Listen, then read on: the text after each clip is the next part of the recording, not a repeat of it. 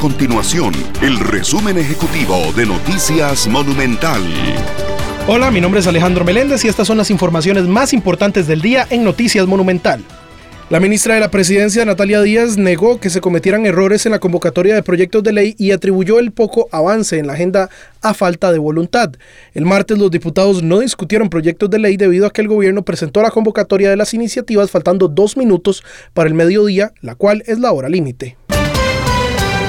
El gobierno mantendrá el programa preventivo contra drogas DARE, el cual se imparte en los últimos años de la educación primaria, así lo confirmaron las autoridades del Ministerio de Seguridad Pública. Según Seguridad, el programa fue sometido a un proceso de evaluación de parte de una organización independiente y determinó que hubo muy buenos resultados en los años que se ha impartido.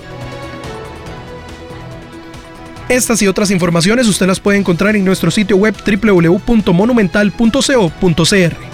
Nuestro compromiso es mantener a Costa Rica informada. Esto fue el resumen ejecutivo de Noticias Monumental.